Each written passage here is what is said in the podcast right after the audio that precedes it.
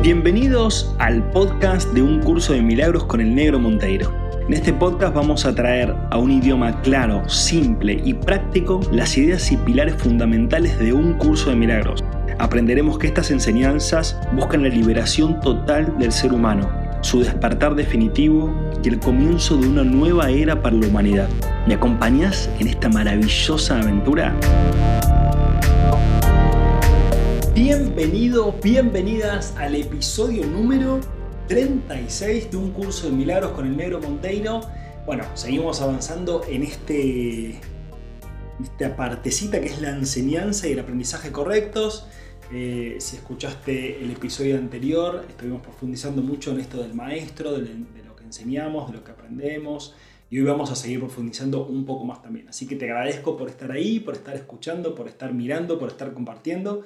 Acuérdate que también estamos grabándolo para YouTube, para que también los que quieran verlo visualmente este, y lo quieran compartir con todas las personas que quieran, bienvenido sea. Eh, y recordarles también que en nuestra página web, en b1.foundation, beone.foundation, vendría a ser, pero es b1.foundation, eh, ya están descargados y listos para arrancar el taller de un curso de milagros que hice, eh, que hicimos junto con los participantes y con Karel, con todos, eh, está listo para que ya lo puedas hacer. ¿sí? Si entras en la página, ya está editado, todo puesto lindo para que ya lo puedas hacer. Son cuatro clases hermosas que te pueden venir súper lindo, súper bien. Así que ojalá que lo puedas hacer, que lo puedas practicar y después me contás cómo te fue. Y también está el taller de Angie, de Angie Victoria, de mi querida esposa, de mi compañera, está el taller de afirmaciones poderosas. ¿sí? Afirmaciones poderosas con ese Victoria también está mismo en la página web, así que para los que quieran hacer el taller del curso de milagros o quieran hacer el taller de afirmaciones poderosas, ya está grabado, ya está editado, Karel lo puso súper hermoso para que lo puedas empezar a hacer justamente hoy mismo. Eh, o cuando quieras. Y si no quieres hacerlo, también está bien. así que bueno, dicho todo esto, eh, vamos a arrancar ya mismo con la profundidad de la segunda parte que estamos haciendo de, este título hermoso, ¿sí? de enseñar, de aprender, de ser maestro, ¿sí? de, todo esto que es nuestra decisión. ¿sí? Así que vamos a ver qué podemos enseñar y qué podemos aprender en este episodio hermoso. Arranco leyendo una partecita, si les parece. ¿eh? Mientras me tomo un matecito, estamos acá con el mate, para los que están escuchando por, Spotify. Estamos acá tomando un matecito rico. Para los que no están en Argentina, acá se toma mucho mate. Y la verdad que es muy rico, es un gran compañero. Que también no deja de ser una creencia, ¿no? Así que, como toda creencia, si algún día sucede que ya no nos resuena más o ya no nos interesa más, también está bien, ¿sí? No usamos el mate como un medio y no como un fin. No nos identificamos como que es lo mejor que hay o, nada por el estilo. No defendemos ideas, como dijimos en el episodio anterior, sino que compartimos ideas. Y el mate también es una idea, todo es una idea, todo es una creencia en sí mismo. ¿sí? Entonces vamos a seguir abriendo nuestra mente para que podamos usar las cosas como un medio, no como un fin, para que no sintamos necesidad de defender ningún tipo de idea, sino más que nada de compartir. ¿sí? Y Arranca diciendo, todo buen maestro espera impartir a sus estudiantes tanto de lo que él mismo ha aprendido que algún día dejen de necesitarle. Y esto me encanta, esto me encanta del curso de milagros y, también lo siento así con mis mentoreos, ¿no? con los mentoreos que, que doy personales o los mentoreos que hacemos en las empresas, los talleres. O sea, todo es justamente para que vos te des cuenta de que lo que yo estoy descubriendo adentro mío, vos ya lo tenés. ¿Sí? O sea, e, es como esa frase de Jesús eh, de la Biblia, ¿no? De harán lo que yo y mucho más, ¿no? O sea, no es que yo soy el, Jesús, es el crack, digamos, ¿no? Sino que es un referente, es un referente, no es un ídolo, sino que es un referente, es un referente que te muestra que vos también tenés las mismas capacidades. Entonces, para mí, poder compartir todo esto y todo lo que hacemos en B1 y todo lo que hacemos en OM, en organizaciones maravillosas, todo, todo lo que compartimos, es justamente para que vos te des cuenta de que vos tenés todas las mismas capacidades que nosotros, Nada más que quizás algunos empezamos un ratito antes a desarrollarlas y otros empezamos un poquito después. Entonces es como, como la semilla de un árbol, ¿no? Está la semilla, pero bueno, hay, hay semillas que todavía no rompieron y no empezaron a, extenderse, ¿no? Y hay otras semillas que sí, entonces esos árboles están invitando a esas semillas a que, a que, ¿sí? a que florezcan, a que crezcan, a, que se hagan a sí mismos, ¿no? que saquen todo su potencial interior. Entonces, para mí, un maestro o una maestra lo que hace es enseñarte lo que vos ya tenés. ¿sí? Que recuerdes lo que vos ya tenés. Entonces, por eso después es, che, y, te desprendes de mí, ¿sí? O sea, por eso es que no hay ídolos. De hecho, el curso Miraros dice que no hay ídolos, no hay ídolos. Porque el ídolo siempre es una, una diferencia y justamente el curso lo que marca es que no existen las diferencias, de que todos somos uno, de que todos somos iguales en esencia. ¿sí? Lo único que, la única diferencia ilusoria y fantasiosa que hay es el tiempo y el espacio. Que en el tiempo y en el espacio hay algunos que decidimos despertar un poquito antes y unos un poquito después. Pero en esencia somos todos iguales. Entonces dice, para que dejen de necesitarle, ¿no? Y dice, este es el verdadero y único objetivo del maestro. Este es el verdadero y único objetivo único y objetivo, eh, el verdadero y único objetivo del maestro, ¿sí? Es compartir las enseñanzas para que esos estudiantes se transformen en maestros y lo superen ampliamente. De hecho, ese fue el mensaje de Jesús también. Es imposible convencer al ego de que de esto porque va en contra de todas sus leyes. Justamente para Leo es todo al revés, ¿no? Está la superioridad, está la comparación, está el que no somos todos iguales, ¿sí? son las leyes del ego, ¿no? Pero recuerda que las leyes se promulgan para proteger la continuidad del sistema en que cree el que las promulga. O sea, las leyes se promulgan justamente para seguir defendiendo y preservando el sistema de pensamiento del que promulga las leyes. es como, las leyes son para defender eso, ¿no? Entonces justamente todas estas ideas vienen a romper con nuestras leyes, justamente las leyes que creamos como seres humanos inclusive, ¿no? Todas las leyes, las leyes que están escritas en una constitución y las leyes que están puestas en el aire para, vivir nuestra vida, ¿no? O sea, para que dudemos de eso y digamos, che, esto es capaz que se puede transformar, ¿no? Entonces sigue diciendo, y acá en esta parte también nos vuelve a hablar eh, Jesús, ¿no? Y dice, enseñaré contigo y viviré contigo si estás dispuesto a pensar conmigo. Enseñaré contigo y viviré contigo si estás dispuesto a pensar conmigo. O sea, Fíjate que te habla de pensar juntos, no es que, che, me vas a hacer caso, eh, vas a acatar mis órdenes, mira que yo te voy a decir a vos cómo son las cosas y vos tenés que... No, porque obviamente un ser amoroso como el Jesús, ¿no? Un ser en el amor jamás dice lo que tenés que hacer, jamás. Un buen maestro jamás te dice lo que tenés que hacer.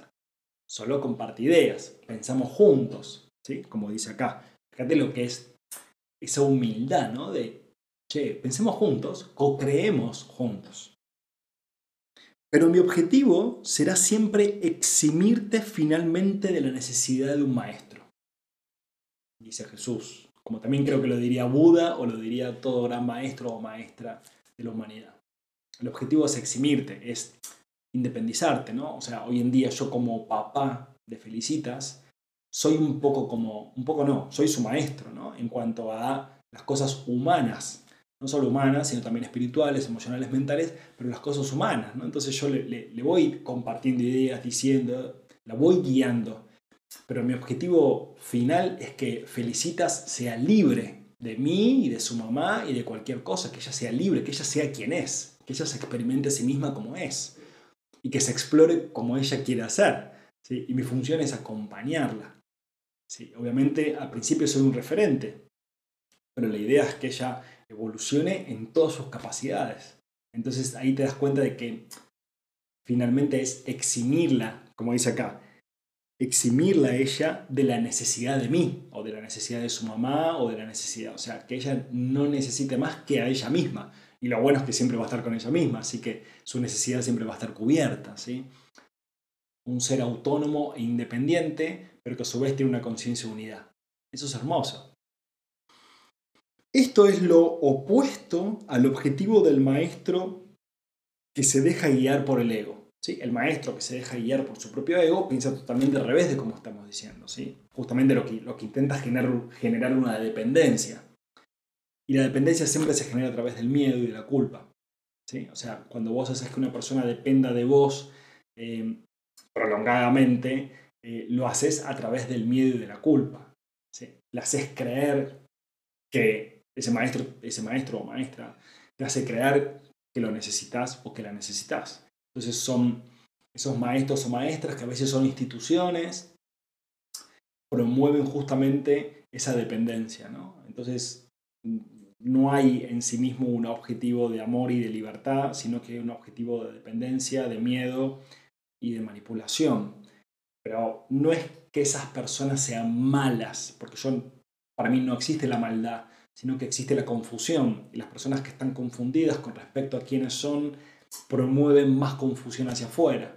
Entonces esos maestros o esas maestras que se ponen en una posición más de idolatría y de, y de generar una necesidad en base al miedo, la culpa y la vergüenza, lo que les pasa es que en el fondo tienen mucho miedo de descubrir quiénes son, tienen miedo de explorarse a sí mismos con un grado de honestidad mayor. Entonces, de vuelta, no es que sean malos o malas, porque acá no hay un juicio de valor, sino que es más que nada personas que están confundidas, ¿sí? Y las personas que están confundidas se juntan con las que están confundidas para darse cuenta de los confundidos que están, ¿sí? Entonces, vamos a aclarar todo esto justamente para que, para que podamos dejar esa confusión que sentimos a veces. Y evaluar, a ver si este maestro te sirve o no te sirve, te resuena o no te resuena, o a mí me ha pasado en todos estos años de tener muchos maestros a los cuales seguía y, y, quizás llegó un momento en el cual, che, ya no siento más escuchar o ver a esta persona. Y, y, no porque esa persona sea mala o este, sino porque son peldaños, como también te deseo de que, de que este podcast o, o, estos cursos o estas cosas que hacemos juntos en, en algún momento no las necesites. ¿sí? O sea, digas, che, wow, eh, me encanta todo lo que hacen los chicos en Big One, pero, pero no necesito más escuchar o ver o esto, ¿no? porque ya encontré algo en mi interior. ¿Qué más maravilloso que eso? Porque vos vas a seguir siendo esa fuente o ese maestro para que otros también se despierten. ¿Qué más hermoso que un mundo iluminado? Ya está, en donde no necesitemos el despertar de la conciencia, sino que ya estemos todos despiertos y disfrutando de la vida, ¿no? Em, sigo. A ese, por el, maestro, ¿no? Este maestro que se deja guiar por el ego, ¿no? A ese solo le interesa el efecto que su ego pueda tener sobre otros egos. Y por consiguiente interpreta la interacción entre ellos como un medio para conservar su propio ego. ¿Sí? Es, un maestro o una maestra que quiere que creas en lo que él o ella cree. O sea, quiere que, che, mira que las cosas son así esto es así, esto se maneja así, esto tal cosa, y si haces esto pasa esto. o sea, se transforma en un dogma. ¿sí? Cuando, el, cuando el ego transmite eh, su maestría, entre comillas, por así decirlo, lo que hace es dogmatizar. ¿sí? Por eso pone límites y restricciones. Mientras más límites y restricciones hay, más miedo y más ego hay. Y mientras más libertad y más espacio hay, más amor y confianza hay. Son dos caminos totalmente distintos. Y dice, en esta parte también habla Jesús y dice, yo no podría dedicarme a enseñar si creyese eso. Y tú no serás un maestro dedicado mientras lo creas. O sea, Jesús dice, yo no podría ser el maestro en el cual me convertí si lo pensara de esa forma, si lo pensara desde mi ego, si pensara que, las cosas eh, tienen que ir a través de leyes o reglas, sino que a través de un autodescubrimiento, porque un buen maestro para mí te lleva a un autodescubrimiento, no a una imposición de ciertas ideas las cuales tenés que moverte en ese cuadrado de ideas, ¿no? Como vas para arriba hasta el techo, vas para abajo hasta el piso, vas para los costados, están las paredes. Bueno, estas son las restricciones de ideas, leyes, códigos y creencias que tenemos y esto es así, no nos podemos mover acá. Un maestro te enseña de que eso es una creencia es un sistema de pensamiento cerrado, un circuito cerrado, y que tu libertad, tu amor, tu confianza, tu paz está en abrirte, en, soltarte, en saltar de ese sistema de pensamiento. ¿Sí? Entonces Jesús dice, también en esta parte eso, ¿no? Em, y dice, se me percibe constantemente como un maestro al que hay que exaltar o rechazar. ¿Sí? O sea, o lo exaltamos o lo rechazamos. ¿Ves? No, Jesús, un crack, el maestro iluminado, o, al que no le guste la palabra maestro, no sé, el ser o lo que sea, ¿no? Eh, a exaltarlo. O rechazarlo. O no, que Jesús no existió, o fue una mentira, o, lo que sea, ¿no? O lo rechazamos o lo exaltamos. Dice, pero yo no acepto ninguna de esas dos percepciones de, mí mismo. O sea, yo no acepto esa exaltación, que es una exageración, o ese rechazo, ¿no? Esas dos polaridades que tenemos como seres humanos. Que lo hacemos con todo el mundo, ¿no? Lo hacemos con nuestra mamá, nuestro papá, nuestros amigos, eh, con Messi, con Maradona en su momento, o con el presidente de turno, o con la modelo o la estrella de cine de turno, ¿no? Es un genio, es una genia, no, es un desastre. No Lo hacemos todo el tiempo, ¿no? Porque es así como nos vemos a nosotros mismos. O sea, lo exaltamos a Jesús o lo rechazamos justamente porque es como nos vemos a nosotros. Exaltamos partes nuestras y rechazamos partes nuestras. Por eso lo hacemos con otros también, ¿no? Siempre le damos o miramos a los demás como nos vemos a nosotros mismos.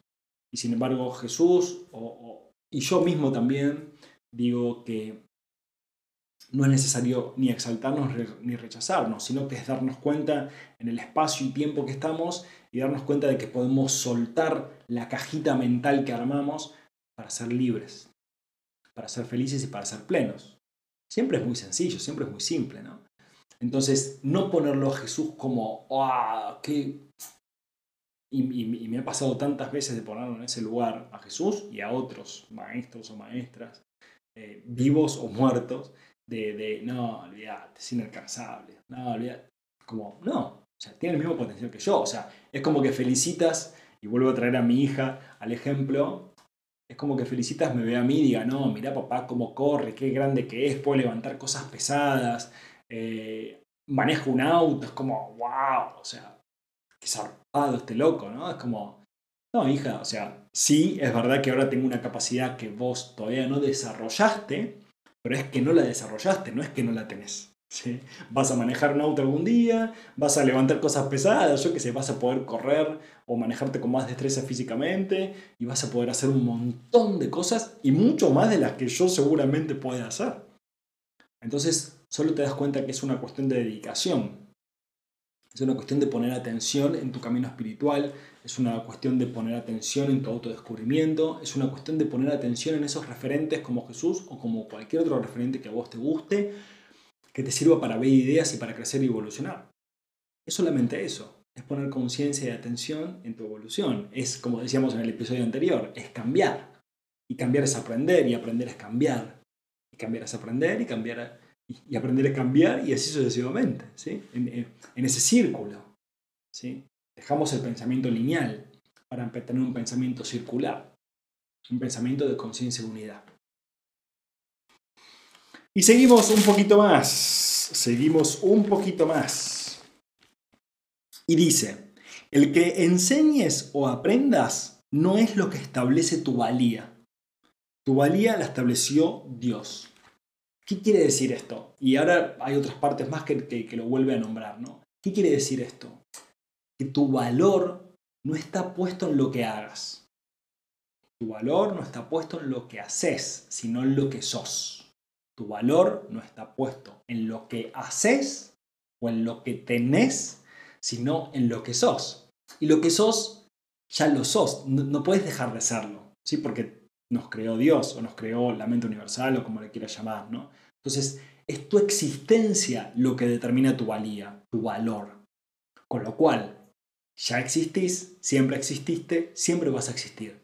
Eso quiere decir, por eso me encanta el curso de milagros como desprende de toda necesidad, eso quiere decir que no importa lo que hagas, siempre vas a existir, siempre vas a ser. No importa inclusive las cagadas que te mandes o los errores que hagas, o los pecados, por así decirlo, que cometas, ¿no? No importa lo que hagas, siempre vas a ser el Hijo de Dios, siempre vas a existir, siempre vas a ser inocente en esencia. Puede que te creas fantasías, pero siempre vas a ser inocente, por eso tu pasado no importa. Para el universo no le importa tu pasado. Lo que le importa es el instante presente siempre. O como dice el curso de milagros, el instante santo. Los maestros, los maestros tienen que tener paciencia y repetir las lecciones que enseñan hasta que, hasta que éstas se aprendan. Me hace acordar mucho a este trabajo que hago, a este compartir con muchas personas que, hace años que, venimos con los mentoreos, eh, hace años que venimos con los mentoreos también en empresas y, en mi vida propia, ¿no? conmigo mismo es, wow, ¿cuántas veces necesito escuchar esto? Ya lo he escuchado tantas veces, ya, ya, lo tengo en mi mente, escuchado, reescuchado, recontra escuchado, sin embargo a veces me pierdo y me olvido. Y me pasa en esos mentoreos, en esas charlas con los grupos de personas, con los talleres o en el mano a mano, es como, wow, negro, o sea, ya lo hemos visto de otras maneras esto. Pero sin embargo me olvido. Sí, por eso necesitamos seguir practicando. Y de vuelta a la Feli, ¿no? Con el ejemplo de Felicitas o de cualquier bebé o de cualquier niñito que está creciendo. ¿Cuántas veces se cae un niño o una niña? ¿Cuántas veces se cae? Todos los días. Todos los días se cae una vez, se cae dos veces, se golpea la pierna, se golpea la, frente, se golpea la pera, se golpea la nariz, se golpea las manos, eh, y se cae, y se cae, y se cae, y se cae, y se cae, pero cada vez camina y cada vez corre más, y cada vez camina más, y cada vez corre más, y cada vez tiene más destreza, y cada vez tiene más capacidad de dominio físico. Esto es lo mismo. Mm, cada vez tenemos más capacidad y dominio de nuestra mente, por lo cual cada vez tenemos más capacidad y dominio de nuestra vida, y cada vez tenemos más capacidad y dominio de cómo traer ese amor y esa energía y esa abundancia y esa paz a nuestra vida y compartirla con los demás. Por eso es seguir practicando, seguir practicando, seguir practicando, seguir practicando. Los conceptos no sirven de absolutamente nada si no los practicas. Una receta para hacer una rica torta no te sirve de nada si no haces la torta y no experimentás, si no lo pasás por la curva de aprendizaje, por así decirlo. No te sirve de nada, es un concepto nada más la receta. Pero hacerla, saborearla, quemar la torta, si se quemó, si, si, si te salió, si se te deshace, si salió cruda, yo qué sé. Pero no importa, estás haciendo tu curva de aprendizaje, seguir practicando, seguir practicando. La práctica hace al maestro. Em, y dice, yo estoy dispuesto a hacer eso porque no tengo derecho a fijar los límites de tu aprendizaje por ti. O sea, a hacer eso qué? A repetirlo, ¿no? A repetirlo, repetirlo, repetirlo. Yo estoy dispuesto a hacer eso porque no tengo derecho a fijar los límites de tu aprendizaje por ti. O sea, fíjate que de vuelta vuelve a Jesús y nos dice, che, o sea, yo no pongo los límites de tu aprendizaje. Los límites de tu aprendizaje los pones vos. Lo que vos estás aprendiendo es lo que vos elegís aprender. Pero siempre hay más, siempre hay más, siempre hay más, siempre hay más, siempre hay más. Y se me viene algo muy utópico para lo que es nuestra mentalidad humana ahora, aunque quizás haya humanos que lo hacen, yo no lo sé hacer, pero es inclusive el hecho de poder mover cosas con nuestra mente, que creo que le llaman telequinesis. Che, poder mover cosas, sí, agarrar una monedita, una piedrita o un lápiz y con tu mente poder moverlo. O como en la película Matrix, eh, cuando el nene dobla la cuchara, ¿no? Y, Neo le dice, bueno, ¿cómo, es que lo haces? Y, y, el nene le dice, es que la cuchara no es real, la cuchara está en tu mente. Y es como, wow, es verdad. es lo mismo que dice el curso la cuchara está en tu mente, ¿no? Entonces, a medida que vamos rompiendo las creencias que dicen que no tenemos poder, que somos seres físicos, que dependemos de la ciencia para sanarnos o para curarnos o para evolucionar o para trasladarnos a través del tiempo y el espacio o para mover las cosas. Y empezamos a decir, che, capaz que puedo mover las cosas con mi mente. Che, capaz que puedo sanar mi cuerpo. ¡Wow! ¡Qué loco ese pensamiento! Che, capaz que puedo eh, arreglar el auto con mi mente. Che, no arranca el auto, capaz que lo puedo hacer. ¿Por qué no? ¿Por qué no probar? Yo hablo de probar, no digo que esta sea la verdad, ni que tengas que hacerlo, ni nada. Yo digo probar. ¿Qué, qué perdés con probar? De poner una piedrita y empezar a pensar todos los días, dedicarle dos minutos y decir, se está moviendo la piedra, está en mi mente, o como sea que te salga, ¿no? ¿Qué perdés con eso? Quizás muevas la piedra. Y quizás es el primer ser humano que mueve algo con su mente. O quizás en realidad seas uno más de los muchos seres humanos que en la historia de la humanidad, no ahora solamente en esta época, sino en la historia de la humanidad, han movido cosas con su mente. Y no voy a entrar mucho más en detalle con eso. Pero lo que quiero decir es, pensemos ideas utópicas, porque las ideas utópicas son las que crean nuevos paradigmas y esos paradigmas después se establecen y decimos, wow, ¿cómo no lo habíamos pensado antes? Me encanta, me encanta, me encanta cómo inspira el curso de milagros. Y dice, una vez más, nada de lo que haces, piensas o deseas es necesario para establecer tu valía. Nada de lo que haces, piensas o deseas es necesario para establecer tu valía. Quiere decir que tus pensamientos no te dan el valor que tenés, lo que haces no te da el valor que tenés, Em, ¿Y cuál era el otro, el otro? Lo que deseo. Y lo que deseas tampoco te da el valor, porque vos ya sos existencia. Lo demás son todas, que, son todas cosas que te agregás. Lo que pensás, lo que haces y lo que deseas son cosas que le agregás a tu experiencia, pero no te definen en absoluto. Son medios, ¿sí? son reflejos, son extensiones, son efectos, son consecuencias, pero no te hacen lo que sos. Lo que sos ya fue hecho y no puede ser cambiado no puede ser cambiado. Lo único que se puede hacer es conectar con eso y desde ahí extender efectos. Hacer, desear, compartir, comunicar, crear, construir desde nuestro ser, desde esa existencia. Cuando lo haces desde ese lugar, obviamente lo haces desde un espacio de abundancia, desde un espacio donde no hay carencia. Porque cuando lo haces desde la valía que sos, desde la existencia que sos y de que no hay nada que realmente necesites, ahí estás asumiendo tu abundancia y la estás compartiendo con los demás. Cuando lo haces desde, che, mi valor está en lo que hago, che, mi valor está con quién estoy, che, mi valor está en lo que deseo, che, mi valor está en, en mi forma de pensar, lo que estás diciendo es, yo soy carente. Yo soy carencia, yo soy incompleto, necesito completarme con cosas externas a mí. Elegí el camino que vos quieras, por supuesto, ¿no? Yo no sé cuál es el que tenés que elegir. Solo te estoy compartiendo ideas.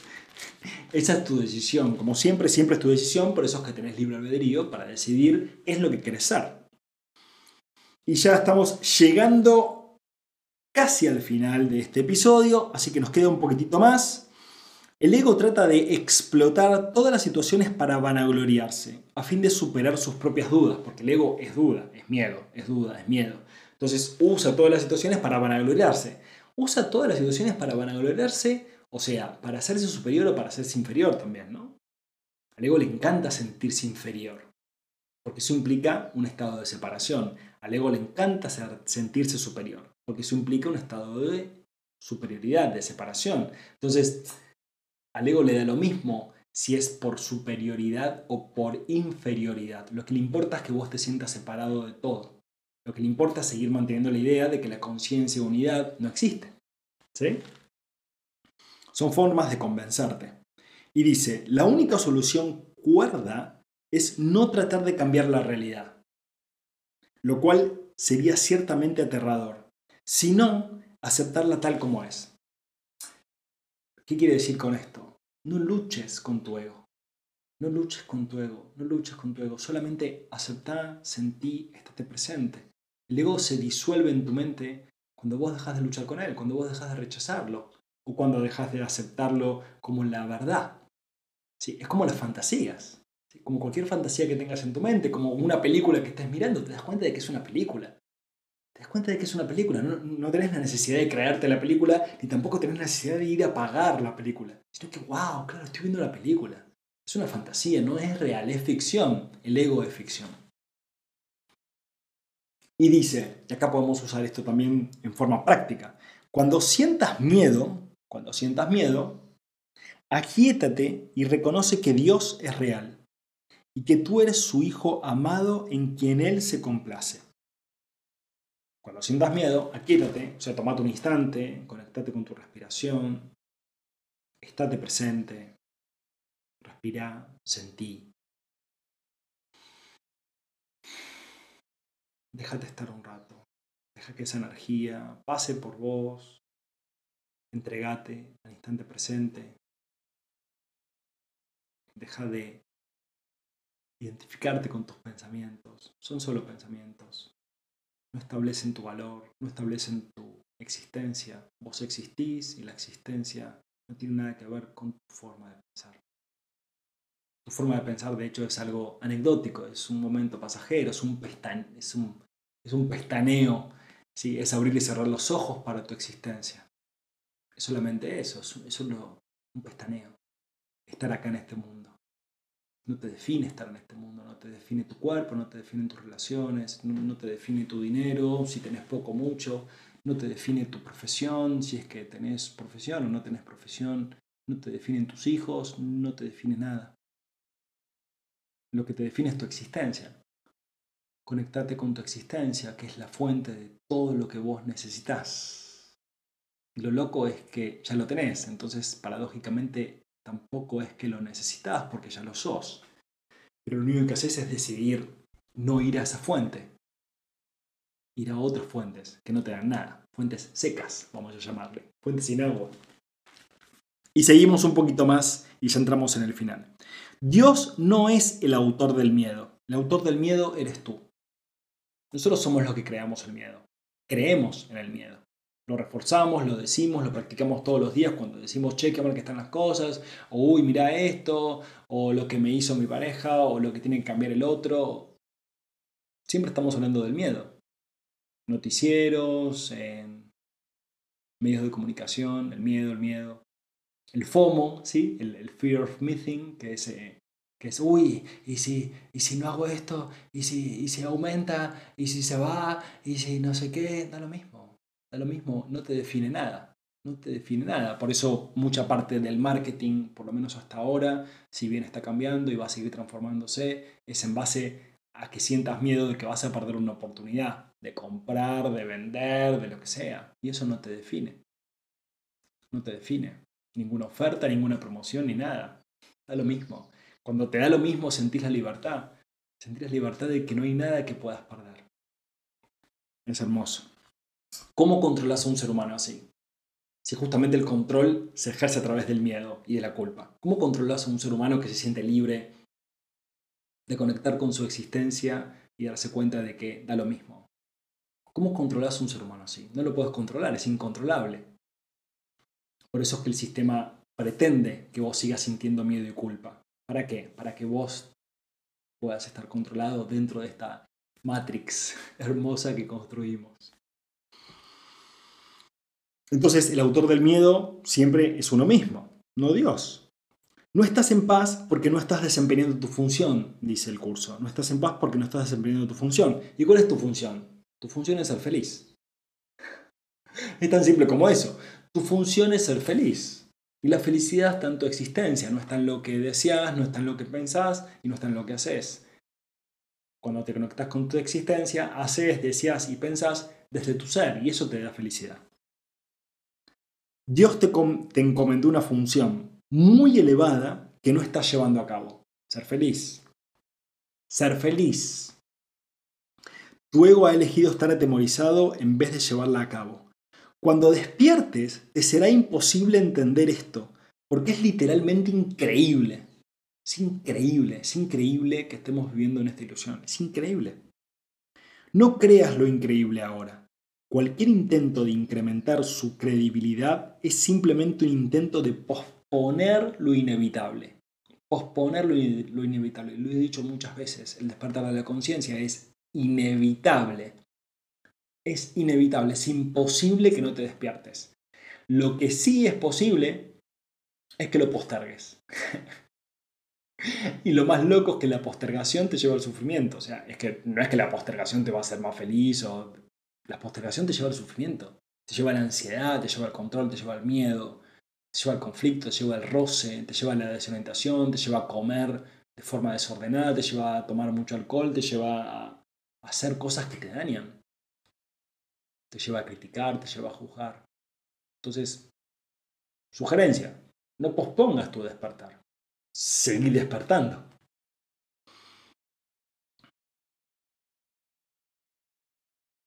Cualquier intento de incrementar su credibilidad es simplemente un intento de posponer lo inevitable. La palabra inevitable le causa terror a nuestro ego, pero es motivo de júbilo para el espíritu, porque es inevitable.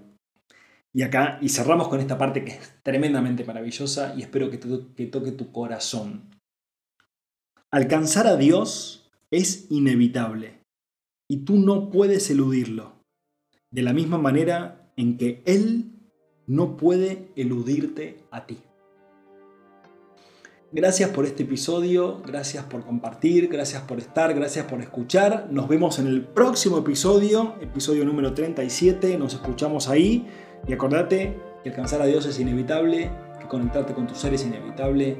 Abrite a hacerlo y te garantizo y te aseguro que tu vida va a ser cada día más maravillosa y más dichosa. Te mando un abrazo grande y nos vemos la próxima. Gracias. Gracias, gracias, gracias, gracias por estar, gracias por compartir, gracias por ayudarme a cumplir este sueño maravilloso, este podcast maravilloso. Y te invito a que visites nuestra página web www.b1.foundation para que puedas disfrutar de mucho más contenido, de videos, de podcasts, de ebooks, todos gratuitos para que vos puedas nutrir tu alma, nutrir tu mente y despertar juntos.